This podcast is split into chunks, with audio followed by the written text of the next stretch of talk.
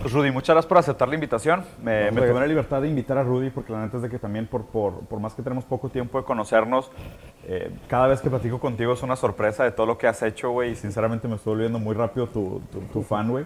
Eh, Rudy, específicamente quería platicar contigo porque, pues, digo, algo, una de las cosas que tenemos en común es, eh, pues, trabajar con la industria creativa. Y la neta no es fácil, siento que, que mucha gente batalla, hasta cómo defines qué es creativo, si eres creativo o no, cómo le entras al tema de la creatividad, lo competitivo que es el mercado, lo difícil que es. Y la neta es que en este caso pues hay, hay poca gente que tiene pues, la experiencia que tú tienes tú, la, los casos de éxito que has tenido. Entonces quería nada más pick your brain for a couple of minutes. Gracias. Y que platicáramos un ratito sobre el tema de creatividad. Pero si quieres, platícanos un poco cómo empezaste, o sea, de dónde vienes, qué eres, qué has hecho. Bueno, eh, gracias por la invitación. Yo, eh, yo soy de Nogales, Sonora. Ok. So I'm a border kid. Nací, eh, la verdad, y ahorita lo, lo admito porque también tiene que ver con parte de mi transformación a quien soy hoy, pero yo nací muy malinchista. Yo quería ser americano siempre. O sea, porque nací en un pueblo donde no había escaleras eléctricas. Pero yo cruzaba la frontera todos los días para ir a la escuela de Estados Unidos, desde kindergarten, y veía lo que, pues allá sí, no había cine, no había boliche, en Nogales, Sonora no había nada, pero como quiera cruzaba yo todos los días, entonces decía, "Pues, está más padre allá que acá. Entonces yo crecí en una escuela americana, pero aparte esforzándome para siempre hablar inglés perfecto y no tener acento. Eh, y bueno, independientemente que yo vengo de muy, muy, muy atrás, yo creo que eh, seis, siete generaciones, eh, de, mi apellido es Jofroy, que viene de, de Francia, y de parte de los González de España, somos mega mexicanos. O sea, ¿no? yo, toda la familia que conozco de hacia atrás y que he oído, somos mexicanos. Entonces, pero se daba esa cosa de quería ser gringo, ¿no? Pero long story short, eh, terminé yéndome a una escuela militar por decisión propia a los 13 años, boarding school en Culver, Indiana. En Culver, ajá. Entonces, eh, estando allá, irónicamente me tuve que ir hasta Indiana para ver que amigos de todas partes de la República llegaban súper orgullosos y colgaban la bandera mexicana y era de que armaban el grupo de los latinos y mexicanos y decía, "Oye, pues no está tan mal ser mexicano, o sea, pero allá me di cuenta de que la verdad que siendo de frontera nosotros normalmente viajábamos hacia el norte en vez de hacia nuestro propio país. Claro. Pero ahí empecé a conocer a mucha gente y, y fue cuando decido que quiero estudiar en México. Entonces, aunque todo pintaba para yo irme a la universidad en Estados Unidos y demás, ahí es donde decido, me voy a ir a Monterrey. Pues mi papá es Exatec, entonces también era como algo de muy old school. Mi, abuelo Rodolfo Jofroy, mi papá Rodolfo Jofroy, yo Rodolfo Jofroy, mi hijo Rodolfo Jofroy. Mi papá estudió en el TEC, entonces yo estudié en el TEC. Eh, y así es como llegué a Monterrey en el 93. Eh, y estando en Monterrey, eh, la verdad que aunque no era malo para la escuela, eh, va un poquito arriba de promedio, eh, no estaba contento. No estaba contento en el TEC, no estaba contento con mi carrera, que estaba estudiando comercio internacional, porque eh, el negocio familiar ya de cuatro generaciones son eh, agentes aduanales, importación, exportación. Entonces Ya. yo iba como ahí, A eso. a fuerza. ¿no? Eh, y me acuerdo un día que le dije a mi papá, quiero cambiarme de carrera, quiero estudiar comunicación. Comunicación, me dan clases de cine, me dan clases de radio, me dan...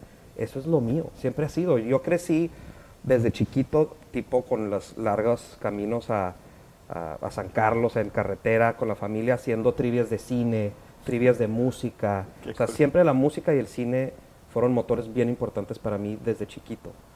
Entonces, cuando ya estaba en carrera que decía, estoy estudiando para hacer algo, pues no quiero ser agente aduanal. O sea, yo quería hacer cine. Y dije, lo más cercano que tengo a eso en Monterrey, en el 94, era comunicación. Ahí no había carreras de cine. Hoy lo hay, ¿no? Podemos Sí, hablar de eso más fácil, pero sí, claro. eh, en ese momento era, yo quiero estudiar cine. Y sí, me dejó cambiarme de carrera, estudio comunicación, este, bueno, truncada. Tengo ahí una historia de por qué dejo, eh, si no, no sé si quieres que me meta un poquito rápido a eso, pero Claro. tengo una historia de por qué dejo el TEC. Eh, aunque me estaba yendo mucho mejor en la escuela, estaba pasando yo por una crisis personal, desesperado también de que veía que era poco el cine que tenía en, el TEC. Y me levanto un día y, en el norte un artículo que decía, eh, filman Titanic en México. Viene James Cameron a México. Y agarré ese artículo, lo recorté y dije, yo tengo que estar ahí. O sea, tengo que, es mi señal. Este, y empiezo a moverme, a hacer llamadas para ver cómo y quién conocía gente en Baja California. Y para pronto me fui a dar de baja el TEC, solo, fui a tesorería y me acuerdo, me regresaron, me regresaron 1500 pesos. Eh, compré un boleto de avión en, eh, era como Aero Baja California o Aerocalifornia. el- Sí, algún Sí, era, me acuerdo que era Taesa, pero no, el, el otro era este, Aviaxa, esta aerolínea que ya no existe, no era Viaxa, puede ser, fíjate. Eh, y, y me voy y aterrizo en Tijuana con un duffel bag este, a preguntar dónde están las oficinas del Titanic y voy y toco puertas al departamento de extras. Yo diciendo, oigan, pues estoy medio rosita, ojo claro, la puedo hacer de, de extra en el Titanic. Eh, y bueno, esa es otra historia, pero la verdad que ahí empezó mi carrera de cine. O sea, eso fue 1996, estuve en Titanic un año y medio trabajando hasta directamente con James Cameron y detonó mi carrera de cine que duró 15 años. Increíble. Este, sí, eh, la verdad que ahí, ahí es como detono yo profesionalmente como cineasta, porque inclusive eh, después del Titanic eh, trabajé en, en varias películas y una de ellas me llevó a Nueva York, eh, se llama Mickey Blue Eyes, y aproveché y me quedé en Nueva York a estudiar cine. Eh, y ya estudiando a cine, eh, estuve un año allá, regresé a Monterrey y era, ok, ya puedo decir que soy profesionalmente un cineasta o no. O sea, viajaba en el avión y decía, ocupación, ¿qué pongo? ¿Cineasta o...? Ya- ya se o- vale, o- sí. ¿O qué pones, no? Entonces era una cuestión que luego me empecé a cuestionar lo mismo que decía, ¿qué soy profesionalmente, no? Pero en el cine lo hice muchos años, eh, después tuve que truncarlo, no porque me casé, al revés, me casé y Marcela, mi esposa, fue como mi pilar para ayudarme ya a empezar a hacer mis propios proyectos, pero luego empezamos con nuestros proyectos, que son nuestros hijos. Y el cine, pues, eh, es una cuestión eh, compleja en cuanto a tiempos y dineros y viajes y distancias. Eh, pero bueno, me quiero adelantar un poquito para enfocarnos al- a, la cuestión de la creatividad, que es un punto muy válido eh, de lo que hoy vivo, te puedo decir. Eh, a los 36 años ya había parado eh, mi full-on carrera de cine. Yo entré en una crisis, porque después de que frenamos un poco el cine, digo frenamos Marcel y yo en nuestro plan de vida, le dije, vamos a hacer algo que nos dé estabilidad, ¿no? Irónicamente y pendejamente a lo mejor también, eh, decidimos abrir un restaurante. Entonces, como Órale. que el restaurante es lo menos estable que quieres, ¿no? Para como empezar a remontar ahí tu ¿Y ya habías tu tenido vida. algo de experiencia en la industria de alimentos todavía no? Siempre me había fascinado, o sea, siempre he sido foodie, nunca lo había tenido yo propio, pero siempre muy de cerca con eh, Jorge Ureña, que trabajamos, de mis grandes amigos y trabajamos muy de cerca, Claro. este, inclusive yo con él probando platillos hasta en la parte de marketing, Qué cool. pero pues sí, siempre muy No, pues, conocedor de la Eras comida. familiar de la categoría. Sí, y, y junto con Jorge abrí un restaurante, o sea, también se con su know-how, Jorge Ureña. Nos trajimos la marca Mirai, que es una de sus marcas Sí. de Grupo Campay, pero era como combinado entre, con un poco de Nirvana, porque tenía rock and roll y hasta karaoke le metía, este, y un poco de Campay. Entonces era como la primera prueba piloto de sacar alguna de sus marcas Ajá. fuera de Monterrey, ¿no? Qué padre. Este, pero bueno, esa fue una decisión como para tener estabilidad y, y fue buenísimo. O sea, lo tuvimos tres años, o sea, vivimos de eso y se nos vino desde la crisis económica en 2008, muy fuerte, y una crisis de, pues, del narcotráfico también en frontera, Sí, muy dura, que creo que a nivel nacional se vivió, pero en frontera de repente es mucho más... a- Sí, es abrumadora, ¿no? ¿no? Este, sí. Entonces, eh, tuvimos que cerrar el restaurante y ahí entré en esta crisis de decir, what's next? ¿Para qué soy bueno? ¿Qué soy? ¿No? En papel, ok, ya cerré el restaurante. No es como que, ok, déjale hablo y, y me voy a una película a Copenhague. O sea, es como, ¿para qué soy bueno? Y sí fue una crisis existencial eh, donde me eché un clavado hacia adentro y dije, en papel, pues sí, pues que el Titanic y Escuela en Nueva York y 14 películas y videoclips con Empire of the Sun y lo- todo lo que quieras, ¿quién me va a pagar un sueldo que necesito este, por ser creativo o cineasta o este, sensible a la música? ¿no? Entonces, cuando empecé a, a preguntar eso para entonces yo generar algún documento para salir a pedir trabajo, dije, ¿cuál es mi título? Eh, no tenía pues, el título del TEC, pero tenía mucha experiencia. Irónicamente yo regresé al TEC a dar seminarios, a dar clases de cine sin título. Sí. No lo daban oficial como maestro porque no puedes darlo así, pero fui a dar muchas clases al TEC. Este, pero bueno, entonces ahí fue cuando encontré, dije, ok, creativo. Siempre he sido creativo, ¿no? empecé a hacer como el connected dots, como dice Steve Jobs, hacia atrás. Y me fui hasta primaria, donde me acuerdo perfectamente de ciertos proyectos que eran muy creativos, ¿no? Era de que el hacer puppets, bueno, mi puppet era Sansón y Dalila y, el, en un momento le podías arrancar el, pelo a Sansón con velcro. O sea, siempre era como cosas un poquito más allá. Mis disfraces de Halloween, no solo también porque mi mamá nos inculcaba mucho la creatividad y ella creativa también, pero nosotros mismos le metíamos, yo decía, desde chavo fui creativo, simplemente para mí era ser mi normal. That was my normal, ¿no? Sí, claro. Este, pero bueno, dice creativo. De alguna manera estudié comunicación, llegué hasta séptimo semestre, entonces el lado de la comunicación siempre, siempre se me dio, o sea, el lado de los medios lo conocía, este, un poco de marketing también, que en algún momento empezamos a hacer eventos y fiestas y empezamos a hacer diseño gráfico diferente, muy en el lado entretenimiento y fiestas. Me encanta la tecnología, siempre me consideré un early adapter en todos los gadgets. O sea, yo siempre cargaba con una camarita y computadora toda mi vida, siempre las más nuevas, trataba de tenerlas. Ahora, yo desde los 19 años soy independiente, ¿no? O sea, yo desde que me fui al Titanic fue como mi papá, fue como... tú solo. Bye, bye. O sea, no más lana, no tarjetas. Sí, sí, sí, y menos con, sin título, ¿no? Claro.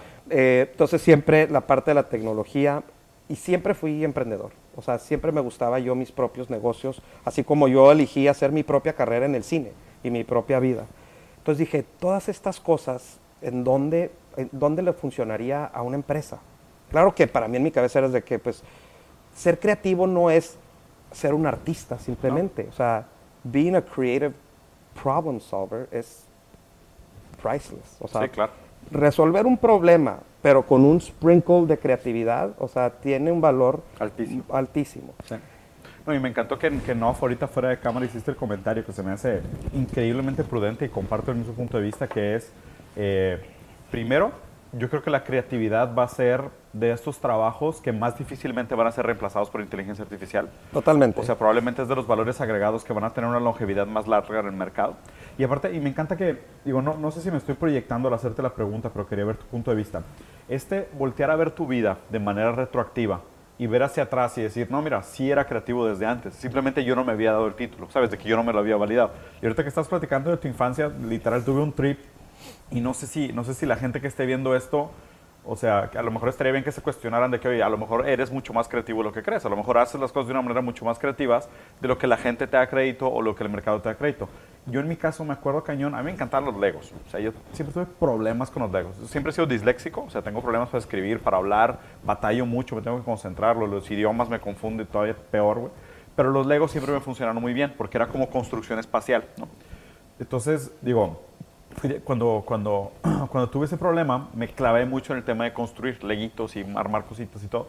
Y salí en revistas construyendo legos. O sea, porque hacía naves de que compraba set, siete, ocho sets distintos y me armaba de que una nave modular de seis pedazos con cosa adentro. Y nunca se me olvidaron. Mi mamá cuando estaba aprendiendo a manejar carros de cambio, de casados y así, tenía problemas para manejar de cambios. Entonces yo le construí una caja de cambios de Lego para que ella practicara en casa. Entonces el tipo de cosas de que ahora volteando hacia atrás de que... O sea, ¿Quién hace eso? Es una práctica muy padre ir hacia atrás. Eh, yo lo aprendí cuando estaba en Nueva York, estudié en, Lee Strasberg Actor Studio. Estudié actuación para ser un mejor ah, director.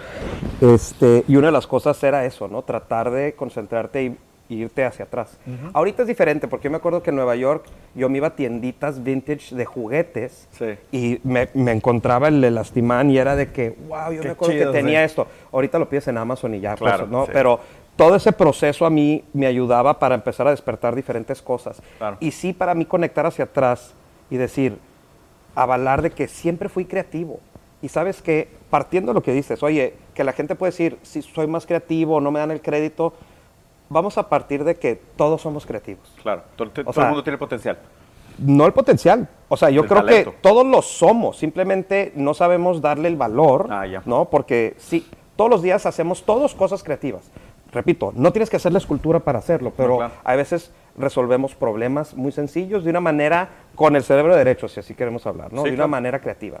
Hay un libro buenísimo que se lo recomiendo a todos que se llama Creative Confidence y es de David y Tom Kelly. Ellos, ellos son los creadores de IDEO. Design Firm. Eh, Acabo, de estar con ellos en Tokio. Ah, pues tú los conoces, entonces muy metidos en la parte de innovación, de emprendimiento, design thinking y todo esto. Ese libro te lo pone clarísimo, o sea, es de que hay que tener la seguridad de decir, soy creativo. Ahora, los que queremos ejercer en la creatividad, lo tenemos que llevar más allá. Sí. Yo te juro que me acuerdo, tenía 36 años, ahorita tengo 43. 36 años cuando dije, I'm a creative professional. O sea, Esta es mi profesión. Ser soy- creativo es mi profesión. ¿Qué eres? Soy creativo. Hoy me preguntan, Rudy, ¿a qué te dedicas? Soy creativo. Y entonces me tomó 36 años de mi vida poderlo decir. Y ahorita te lo digo con seguridad. ¿En qué aspectos? Ahora sí, pues sírvete un café, ¿verdad? Porque pues me voy a ir. Claro. O sea, no es de que pico por todos lados. O sea, hoy en día escojo los proyectos en los que creo que soy más efectivo y en los que puedo sumar. Y también una parte bien importante es saber hasta dónde.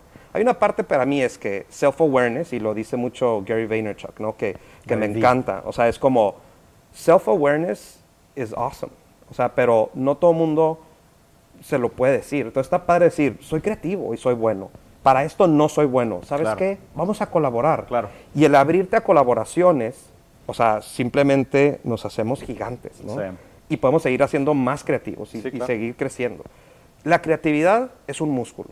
O sea, you gotta go to the gym. Sí. ¿no? Eso doy. Yo ahí en la academia de creatividad les digo, es como ir al gimnasio. O sea, tienes que practicar, tienes que leer, tienes que ver series, tienes que escuchar música, Mm. tienes que cuestionar, tienes que observar, tienes que ser curioso, ¿no?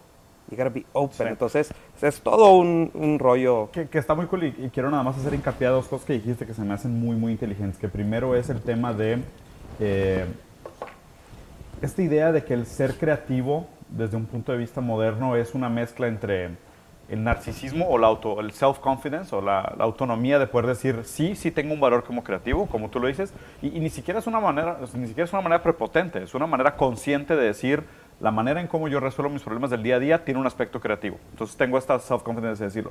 Y por otro lado, la, la- digamos que la humildad de decir, mi creatividad o mi conocimiento tiene un límite. ¿No? O sea, el valor de que, que yo puedo agregar en diferentes campos varía. Entonces, en este campo puedo agregar de manera creativa mucho valor, pero en otros campos a lo mejor lo que puedo agregar es muy poco, entonces necesitaría complementarme. Entonces, es interesante tener siempre como esos dos lados de la moneda, decir, por un lado sí tengo una autoconfianza, decir, en este lado puedo hablar con autoridad, y en otro lado decir, aquí me necesito complementar. Y cuando tú tengas este, este buen conocimiento, vas a hacer estos partnerships que te van a hacer enormes. Totalmente, porque si no te puedes equivocar, ¿eh? Claro, claro, y hay que ser muy humildes en eso de, tipo, aquí no le sé, aquí tengo que pedir ayuda. Totalmente. Y, y lo segundo que dijiste, que digo, que, que obviamente también es una idea muy, muy buena y creo que es, es muy importante que la gente lo sepa, es que la creatividad no es estática, es dinámica, ¿no? Entonces, yo, yo siempre he definido la creatividad como la capacidad de conectar puntos sin relación aparente. O sea, esa es mi, mi definición propia de lo que es creatividad, ¿no? Pero lo interesante de eso es que conecta con lo que dijiste, es decir, pues esto es un músculo que tienes que trabajar, tienes que ser curioso, tienes que ver series, tienes que ver películas, tienes que estar conectado con la nueva era digital. ¿Por qué? Porque mientras más puntos tengas para conectar, más conexiones vas a hacer que la otra gente no puede hacer, ¿no? Y, digo, la neta, siempre, siempre he tenido este punto de vista que es como, para mí, o sea, yo siempre he dicho que la manera como yo soy creativo es, yo sigo jugando a Legos, ¿ok?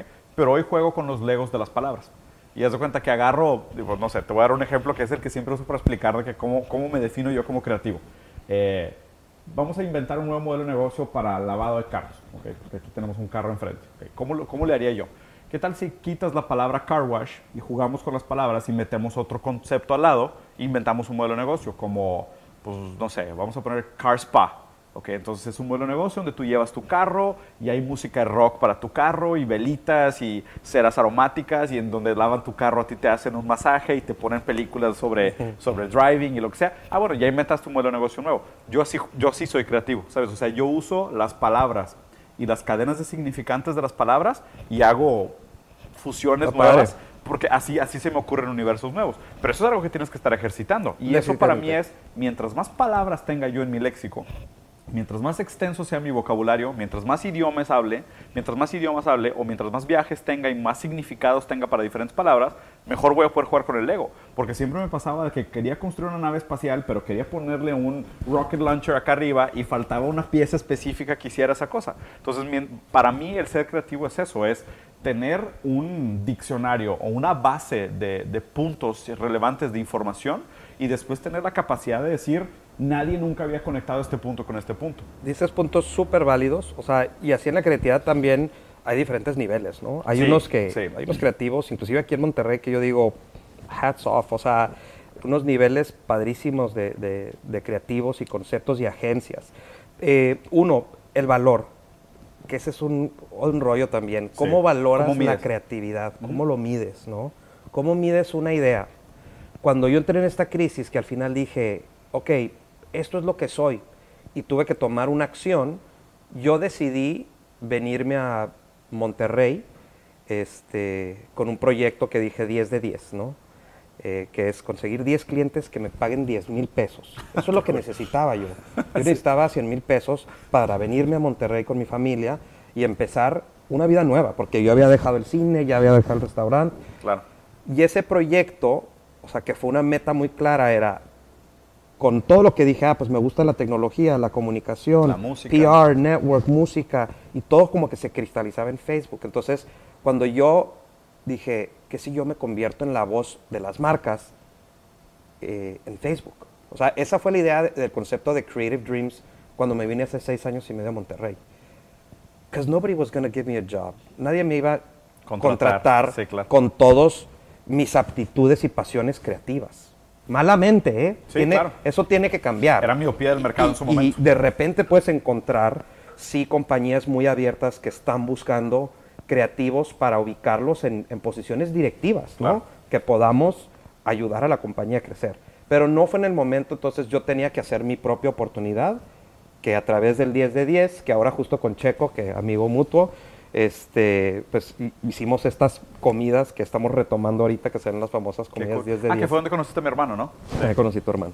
Pero bueno, esa fue una mentalidad de decir, necesito resolver en corto plazo mi cuestión creativa, porque nadie le daba el valor, nadie me iba a contratar y pagarme una mensualidad. Entonces me vine a hacer eso. Y otro punto que O hablaste sea, muy el, el importante. 10 de 10 empezó como, un, como una herramienta para business development. Qué cool, güey. Ese es. Está súper interesante. Está bien padre y luego No, podemos hablar más de ese punto, pero Sí. totalmente. O sea, y sea, inclusive clientes que entraron de mis primeros 10 de 10 cuando les platicaba el esquema me O decían, sea, fueron en esas comidas, básicamente. no antes. Antes todavía de que, eran, de que fueran comidas. Fue antes, cuando yo ya, o sea, Checo siempre le gustó ese concepto de cómo me vine a Monterrey y cuando empezamos a platicar decía, teníamos el amor por la comida y los amigos y el networking, y él veía también que hacía yo mucho networking en las comidas, y dice, oye, ese concepto del 10 de 10 vamos Está a convertirlo fregón. en comidas y lo convertimos en 10 comidas de 10 personas, que luego te lleva a conectividad y demás, ¿no? ¿Y siempre es en restaurantes, el 10 de 10? Eh, siempre, antes siempre era del club industrial. A- Sí. Ahora estamos como que buscando restaurantes. Lo difícil es que una regla es que tiene que ser una mesa redonda donde quepamos 10 personas y Claro. muy pocos restaurantes lo ¿Y tienen. por qué no lo empezamos a hacer aquí, güey? Pues estaría genial. Porque podríamos empezar a hacer el 10 de 10 aquí y grabarlo, güey. Sí, estaría genial. Está padre. No estaría mal, ¿eh? Bueno, si quieres luego platicamos. Digo, ya es la tercera entrevista que vamos a sacar un- una idea nueva aquí. Bueno, otro de los puntos, hablando de la creatividad Sí. y, y los valores y el gimnasio que hablábamos. Hoy en día, te platicaba que la clase de creatividad digital que doy en la, en la academia, les digo, ya no va a existir esa clase. O sea, esa clase de va a ser simplemente clase de creatividad. Punto. Sí. Si hoy en día tú eres creativo y no traes ese digital mindset, ¿no? La revolución industrial 4.0 que has hablado también en, en muchas de tus pláticas, ¿no? Sí. O sea, la cuestión de cambiar el chip. No es de que, ah, eh, tengo Facebook, entonces ya soy digital y creativo. No, it's a mindset. Claro. Te tienes que levantar digital y te tienes que ir a dormir digital. Por ende, tienes que crear digital. Ya las ideas traen hoy en día mucho más valor si tiene estas arterias conectados al mundo digital. Inclusive si nos vamos al mundo de marketing per se, que hacemos en, Creative Dreams en algunas de las cuestiones de que son campañas, tienes que pensar ya desde el del fondo de la idea cómo va a tener este impacto en el mundo que vivimos hoy, que es el digital. ¿no? Claro. Entonces, todas estas cosas te tienes que poner al día. Yo no tengo un título del TEC, tengo una maestría en innovación, ¿no? pero bueno, cuando subí por mi título, la verdad era un título enrollado, no traía el título porque no puedo por, por cuestiones de que no tengo el título del TEC, Sí. pero hice la maestría de innovación. Entonces, para mí, creatividad, ahora, métele maestría de innovación, métele viajar, métele escuchar música, o sea, Emprender. tienes que meterle todos estos elementos para hacer. O sea, cuando a mí me dicen, Rudy, pero ¿cuál es tu propuesta de valor como creativo? ¿no? Porque, como te digo, hay de todos tipos de creativos y niveles. Sí. Para mí una propuesta que trae mi creatividad es que sí me considero un emprendedor, me apasiona la innovación, tengo la maestría en innovación, la tecnología, siempre fui early adapter, tengo una cuestión de PR y networking muy importante. Si estos cuatro pilares los sumas a creativity, o sea, eso es donde yo es donde soy un explota. creativo diferente. Claro, ¿no? ahí es donde te este, Y te digo, hay miles, miles de bichos creativos en este mundo. ¿no? esta- esta- me, encanta, me encanta la manera como lo dices. De hecho, tenía rato que quería, que quería platicar sobre este tema. Digo, qué, qué gusto que, que, que pueda hacer contigo, Rudy. Ahí te va. Yo creo que hay un cambio de paradigma hoy en cómo se entiende el valor profesional de una persona. Yo creo que venimos de o sea, una, una, una revolución industrial primera, ¿no? Donde había mucho valor para los expertos, ¿sabes? Para una persona que supiera más que el 99% de la población sobre un tema, ¿no? Entonces yo creo que todo el sistema educativo estaba diseñado para hacer esta máquina de puntas de lanza, donde la gente era de que, oye, pues ingeniero, luego ingeniero físico industrial y luego una especialidad en dinámica de fluidos y luego específicamente fluidos no, no newtonianos, ¿no? Entonces te vas de que, güey, o sea, estás empujando la capacidad humana o el conocimiento humano y estás empujando el eje del conocimiento humano en términos de dinámica de fluido no newtonianos y a lo mejor estás generando capital intelectual nuevo sobre una cosa específica. Pero ¿cuál es tu valor para el mercado? Siendo tan específico, tan nicho, ¿no? Donde hoy lo que yo creo que, que va a ser el futuro de la- del, del- del talento o del capital profesional es, mira, para que tú llegues, y como son mercados abiertos, porque antes, por ejemplo, ser la persona más sabia en dinámica de fluidos en Monterrey era una cosa. Hoy ser la persona más sabia en dinámica de fluidos en Monterrey no sirve de nada, porque puedo contratar a una persona de India, de Corea, Claro. de Brasil, o sea, el, el mercado se abrió.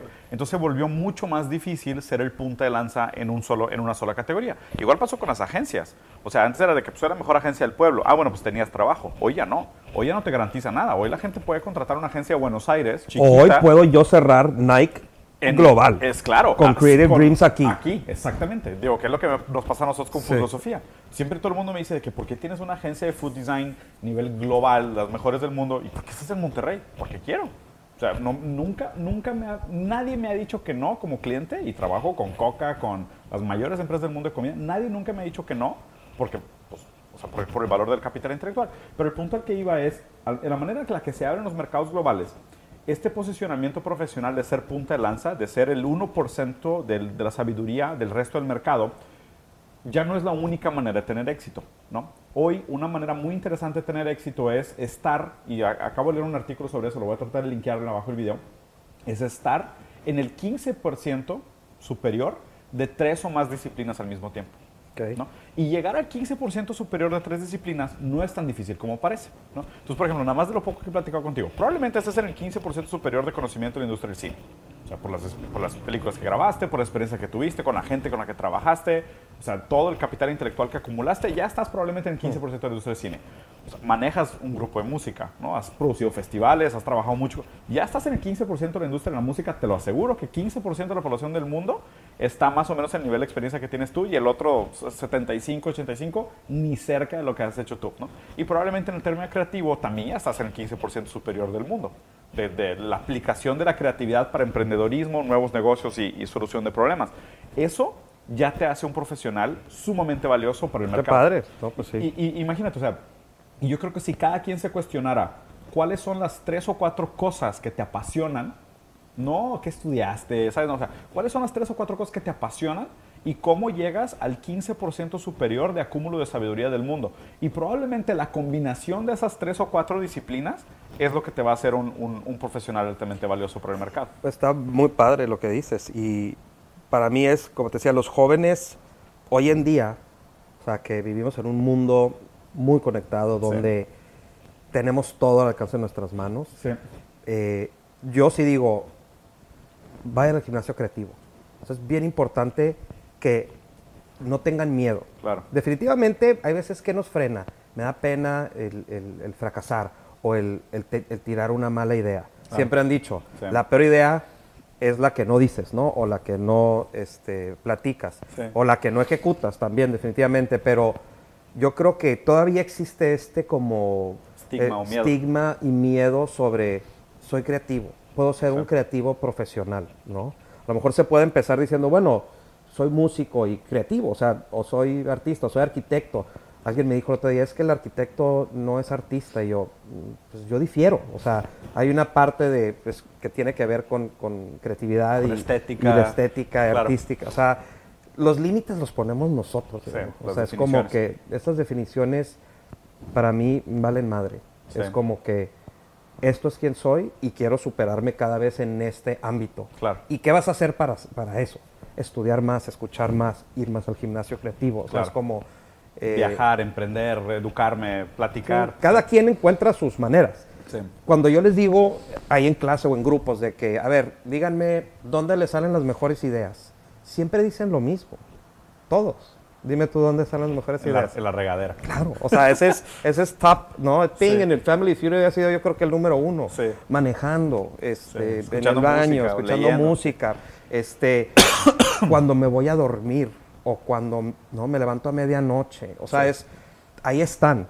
Eso quiere decir que todos tenemos esos, esos destellos. Es- es Simplemente más como acceder a O eso. sea, cómo los agarras y los vas guardando Sí. y luego cómo los sacas por el otro lado, ¿no? Claro. O sea, es- para mí es, eso es bien Y- y, importante. justo en este punto, Rudy, o sea, ¿qué sigue para ti? Porque digo, o sea, la verdad es que digo, sigo, sigo muy sorprendido con tu trayectoria y la, la- la versatilidad y el éxito que has tenido en diferentes campos de trabajo de la industria creativa. O sea, ¿qué sigue para ti? O sea, en este también, porque también, digo, y lo, lo escucho sinceramente con, con oídos de, de, de mentí, o sea, de- de aprendizaje, es... O sea, tuviste tu- esta experiencia, tuviste estos passion projects, has tenido agencia, has tenido mucho éxito en diferentes campos y demás. O sea, ahora ya con familia, en otro momento de tu vida. O sea, ¿cómo encuentras ese balance para enfocar el tiempo que tienes, la disponibilidad que tienes, la energía que tienes, los recursos que tienes para decidir cuáles son los proyectos que valen la pena para la siguiente etapa de tu vida? Mira, yo creo que la vida nos, nos enseña mucho. Este, para mí, eh, digamos, no hay fracaso que exista si estás capitalizando en los aprendizajes de, de los mismos, ¿no? Entonces, eh, ya con la experiencia voy diciendo, este proyecto sí, este estoy dispuesto a arriesgarme a que no me salga o, o a sufrir, sufrir en el, Sí. o sea, de, de- puede ser de estrés o de, de que tienes tanta pasión por un proyecto y Claro, te desgastas. te ¿no? desgastas, Sí, o sea, en el buen sentido, ¿no? Sí. Porque también somos más, este, como medio masoquistas, sí, en, sí. en- en- en lo que hacemos. Eh, hace rato dijiste, pues sí, la parte del entretenimiento, la música, para mí es enorme. Eh, pues nosotros colaboramos ya en, los dos Mother Rock Festivals. Nosotros creamos el, el nombre, la marca, digo, lo- la tengo tatuada, ¿no? Es El como un- este para mí es algo que, que- que me gusta muchísimo porque es una combinación de, de producción, es casi como armar una película, hacer el Claro. Producción con música, este, con rock, aparte que me gusta, este, con branding, con marketing, eso, o sea, es, es un proyecto muy padre. Este año fue unos proyectos grandes para nosotros eh, y ese es one year at a time, ¿no? Este, sigue, eh, va a seguir el proyecto, no sé si yo sigue en él, pero este, tipo así, ¿no? The Warning, que es esta banda de rock de estas niñas genias de aquí de Monterrey, eh, es un proyecto que le estoy dedicando mucho tiempo, esfuerzo, pasión y de toda infraestructura también con mismo Creative Dreams. Creo mucho en ese proyecto y le voy a seguir apostando este, eh, los próximos años, definitivamente.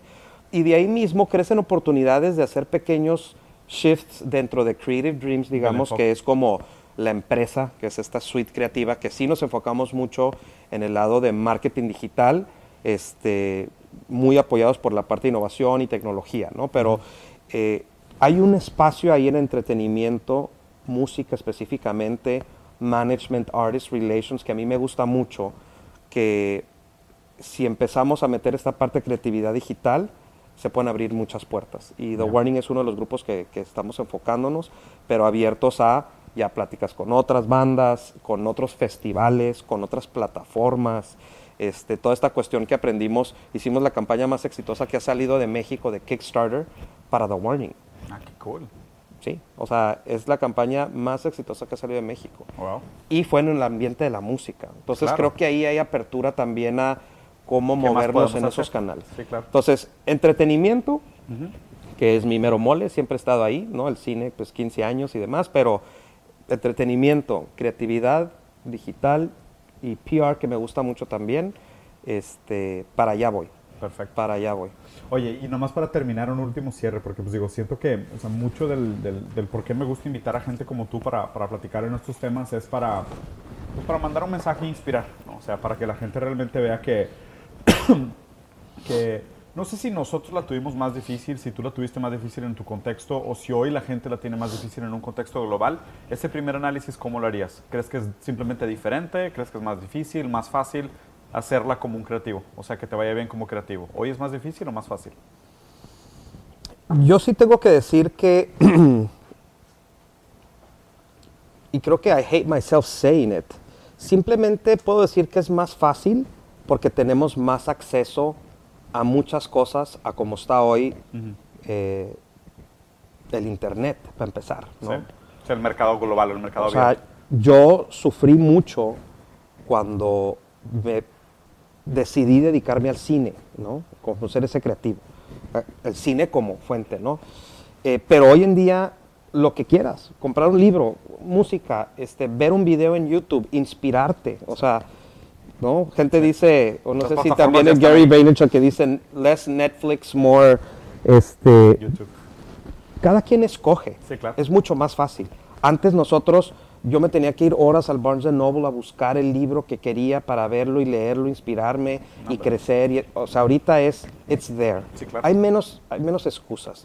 Este, porque la, un la dificultad está en uno, en la disciplina de decir, quiero hacer esto. Claro. No voy a ver tanta Game of Thrones y voy a leer libros. O, ¿Me entiendes? Sí, Cada claro. quien, ¿eh? Yo Sí. veo horas y horas y horas de, De series. de series y televisión. Sí. Y es una fuente a mí de relajación, inspiración enorme en lo que yo hago. Pero cada uno y en su momento en su vida tiene que decidir cuál va a ser la disciplina a seguir, ¿no? Sí, claro. Este, En- entonces, en, en ese punto no te dejo solo, la verdad es que yo estoy de acuerdo. O sea, yo digo, y, y- y no me tocó vivir en la misma época que tú, me tocó en una época similar, pero yo también creo que hoy es más fácil.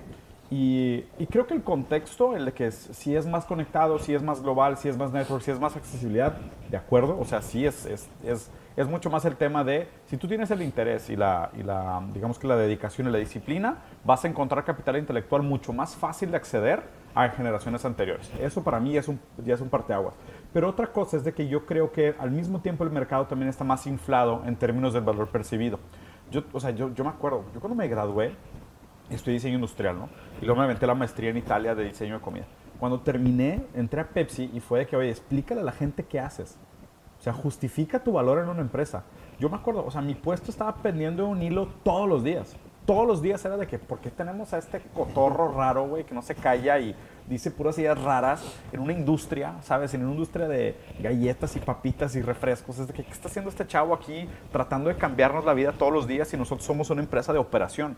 Y siento que mucha esta mentalidad ha estado cambiando, donde hoy la gente dice, innovate or die. ¿Sabes? Es de que o haces innovación o te quedas atrás en el mercado. Entonces, el valor de un innovador, el valor de un creativo que sepa aplicar su creatividad, hoy. eh, Hoy te abren la puerta. Hoy te abren la puerta. Antes no, eso- Antes tenías que pegarle a la puerta y La pedir tenías que ir a tumbar. sí, y O tenías sea- que decir, denme chance de probarles lo que puedo hacer. hoy te abren la puerta. Y hoy te abren la puerta. Entonces, nada más por eso, o sea, por el hecho de lo que tú dijiste, el acceso al capital intelectual y el acceso a oportunidades, ya para mí hace que sea infinitamente más fácil ser creativo. que Ahí hace to- 10 años. toda la razón. Y aparte, y si sumas eso, de que hoy puedes tomar los cursos que quieras, Sí. puedes, o sea, ya no tienes que ahorrar o viajar o para tomar un curso que solo dan en... Claro. Si tú te preparas para cuando te abran la puerta, ¿no? Uf.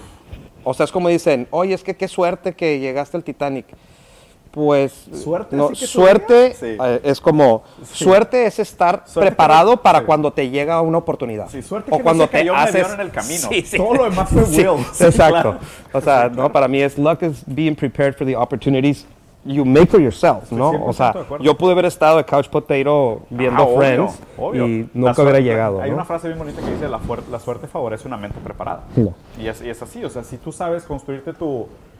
sabes construirte tus oportunidades, alineas los astros, ¿no? O sea, alineas las variables a tu favor, o sea, you stack the deck, ¿sabes? Decir de que, oye, pues mira, suerte que Titanic haya sido grabado en Rosarito, que ese sí estaba fuera de tu control. Pero todo lo demás, el haberte preparado, haber renunciado a tu carrera, haberte peleado con tu familia, haber determinado qué era tu prioridad, gastarte tu lana para comprar tu boleto para ir, jugarte de agarrar un puesto que no necesariamente era tu mero mole para acceder al resto del mercado, no tiene nada que ver con suerte. O sea, la gente que delega ese tipo de cosas a la suerte es que también no, no tiene esa, ese autoconocimiento de decir qué tanto de esto es libre albedrío y qué tanto de esto realmente son cosas que yo tomé, ¿no? Y la última, ya para cerrar, Rudy, o sea, primero, est- estoy de acuerdo contigo que creo que hoy ser un creativo es relativamente más fácil que hace unos años, pero pues también por otro lado la competencia es mucho mayor, ya que los mercados son mucho mayores, entonces vamos a decir, sí hay más oportunidades, sí hay más capital intelectual, pero hay más gente con hambre, vamos a suponerlo así. Simplemente lo que requiere es que you step it up, o sea, necesitas step up your game, o sea, súbele el nivel de tu juego. Pero para cerrar, ¿Qué consejos tendrías para alguien que está tratando de entrar a la industria creativa o que cree que, que podría ser un profesional creativo como tú? O sea, ¿qué consejos darías como cierre? Y fíjate que remontándome que aquí al lado es Sierra Madre, ¿verdad? Sí. Yo, después del Titanic, justo me, me hicieron una entrevista muy padre en el Sierra Madre y, y me decían, ¿qué le recomiendas a los chavos que quieran estudiar cine? Ahorita, sin enfocarlo en cine, pero a los que Claro. sea la creatividad, eh, y tuve mucha bronca con, este, con la frase que di en aquel entonces. eh, Esas son las buenas. Sí, pero lo voy a repetir y luego voy a hacer una modificación. O sea, mi recomendación es una, un- es una frase de Master Zen que dice, jump and the net will appear, ¿no? Yo cuando oí esa frase, eh, mi papá no le gustó, dijo, a ver, ¿cómo le estás diciendo a todos los jóvenes que vayan y brinquen? Y, se no? Y si- vacío. Y si no aparece la red, le dije, bueno, pa, es que pues, igual y no entendiste que era Master Zen. Yo ahora tengo tatuado otra frase que dice, risk is the foundation of leadership and innovation, que es una manera más bonita de ponerlo, pero para mí es no tener miedo, arriesgarse, porque creo que hoy en día vale más la pena. O sea, there's quick fixes. Hoy en día es de que arriesgate si quieres ser creativo en la industria que te gusta y te apasiona. Esta frase que dicen que, ah, pues qué trillada de que do what you love, well, hazlo, Claro. ¿no? Les encanta decir- a la gente decir, oye, pues es que innovar es como, también está muy trillado, hazlo. Claro. O sea, para mí es, empiecen, ¿no? Sí. Para, es como, brinquen y la red aparecerá, pero brinquen donde les apasione y donde les guste. Sí. ¿no? Entonces, Mira, para mí... La, la verdad es que siento, que siento que es muy bonita frase y aparte siento que conecta y, y hace un eco bien interesante con, tu historia. Porque, por ejemplo, me encantó cuando estabas platicando de esta, historia de que naciste en la frontera y fuiste malinchista porque tu realidad sí te lo enseñó. O sea, realmente para ti era tangiblemente mejor la vida del otro lado de la frontera. Entonces estableciste este valor del malinchismo. Pero luego te fuiste a estudiar una boarding school y viste este patriotismo y maduraste o tuviste una, una visión hacia el valor de ser mexicano y después re- redireccionaste tu vida a hacer eso. Para mí, te soy sincero, siento que el- uno de los problemas que tenemos hoy es que todas estas frases de pacotilla, o sea que yo les digo frases de microondas de cariño, siento que pueden o no tener toda la sabiduría del universo. O sea, pueden tener toda la sabiduría del universo si realmente, como tú dices, o sea, salta y te va a aparecer la red. Pero porque es tu historia de vida. Claro. O sea, para ti esa frase vale mucho y es un mensaje sumamente precioso porque tú saltaste y, y apareció tu red. Pero más, yo creo que tú, te, o sea, como, como araña, güey, te construiste la red tú solo. O sea, Pero ese la- punto- La, tejiste. Es que está buenísimo porque cuando me casé, dice mi papá, este, pues a ver si a la red aguanta dos. Le decía, papá, es que no me estás entendiendo. O sea, Sí. ¿y qué si no aparece la red? Me voy a inventar unas alas. Claro, güey. ¿no? Voy a empezar Y a flotar. Voy a empezar Sí, a flotar. Sí. Eso es. Claro. You got it. O Sí, sea, eso es el fondo. Pero, pero por, por eso me encantan esas frases, porque esas frases, o sea, y, y- y creo que la gente hoy las usa con un efecto placebo, ¿sabes? El, el- también el decir, ah, es que la innovación, ¿sabes? Es, es- es algo de pasión y tienes que emprender y tienes que empezar. Si tú usas esa frase solo como el efecto placebo, no sirve nada. Entonces, porque nunca has tratado realmente. En el momento que tú dices, voy a innovar, me voy a inventar un modelo de negocio y voy a poner un spa para carros, y vas y lo haces, o sea, ahí te estás construyendo tú tu red de seguridad, porque estás, estás asumiendo toda la realidad y, y entendiendo todas las variables y poniendo todas las piezas en juego y haciendo que esto se tangibilice. Y siento que ho- hoy usamos esas frases solo por el efecto placebo. Igual que las risas de los programas de comedia. O sea, tú ves un programa de comedia y alguien se ríe y dices, pues alguien ya se ríe, no me tengo que reír yo. ¿Sabes? O sea, ya me hizo el efecto de que te levantas del sillón como si, ah, me la pasé chido viendo Big Bang Theory, güey. Entonces ya como ah, llevo una hora escuchando risas de gente muertas que grabaron sus risas en los 90 y ya no existen. Pues ya los escuché reírse tanto que ya me hicieron el efecto como si yo me hubiera reído. Y siento que lo mismo pasa con la gente con estas frases. O sea, es de que repiten una frase de, o sea, al que, al que madruga Dios lo ayuda. Y está bien, y, y- y sientes que sí, pero hazlo. Vívela. O sea, sí, o sea para mí eso sí es como Y do, eso- do, ¿no? Do, epic shit. Sí, o sea, claro. es como Pero ve y hazlo. O sea, trillado, hazlo. O sea, Claro, es y vas a ver la diferencia, vas a ver la Totalmente. sabiduría de la frase. Pues qué buen mensaje y qué buena plática, Rudy. Oye, neta, te agradezco mucho por No, la hombre, conversación. qué padre. Estuvo muy cool, güey. To be Se- continued. se- Sí, to be continued, güey. Neta, ojalá y nos aventemos una segunda. Digo, por lo pronto a ver si hacemos lo de 10 de 10, güey. Estaría muy cool. ¿Vale? Pues muy bien. Buenísimo. Pues muchas gracias, Rudy.